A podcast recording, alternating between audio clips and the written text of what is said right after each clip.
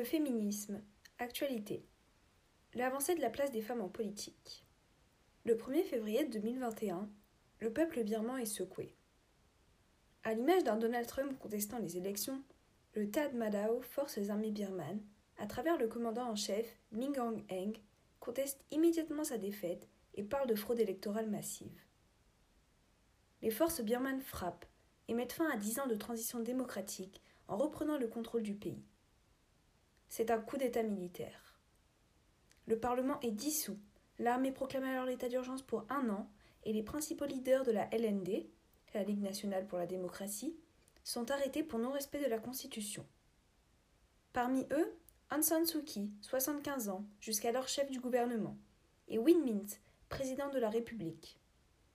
Depuis ce jour, le peuple ne cesse de manifester son mécontentement. Cependant, il est fortement réprimé. On dénombre au moins deux morts et une trentaine de blessés. En outre, les appels à la désobéissance civile et les grèves continuent de s'intensifier. La Birmanie a également subi une coupure totale d'Internet. Aung San Suu Kyi est une des rares femmes qui a réussi à accéder au pouvoir à l'échelle gouvernementale. Elle prône l'égalité et la paix, condamne toute forme de violence. Elle est un véritable modèle, plus que ça, une icône. Alors que certaines femmes sont destituées de leur pouvoir, d'autres arrivent à en acquérir de plus en plus.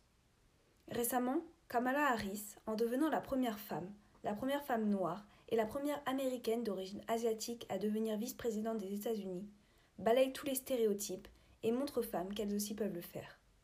Plus que cela, elle est devenue un modèle pour beaucoup d'entre elles.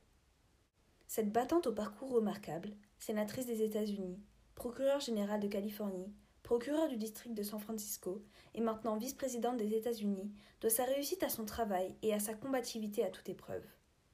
En effet, elle a été fortement critiquée et rabaissée tout au long de sa carrière, entre autres par Donald Trump, qui l'a qualifiée de folle, mais aussi de monstre. Malgré un parcours semé d'embûches, elle a su provoquer le destin et atteindre ses objectifs, sans tenir compte des mauvaises langues ainsi que des personnes frustrées et jalouses de sa réussite. Vous le comprendrez donc, la légitimité des femmes est sans cesse remise en cause. Pour autant, ces dernières ne se laissent pas faire et veulent que les choses changent. En France, des associations comme Jamais sans elles travaillent en étroite collaboration avec le ministère de l'Éducation nationale dans l'objectif de déconstruire les stéréotypes et d'éduquer les jeunes sur le sujet de l'égalité homme-femme. C'était un article de Juliette.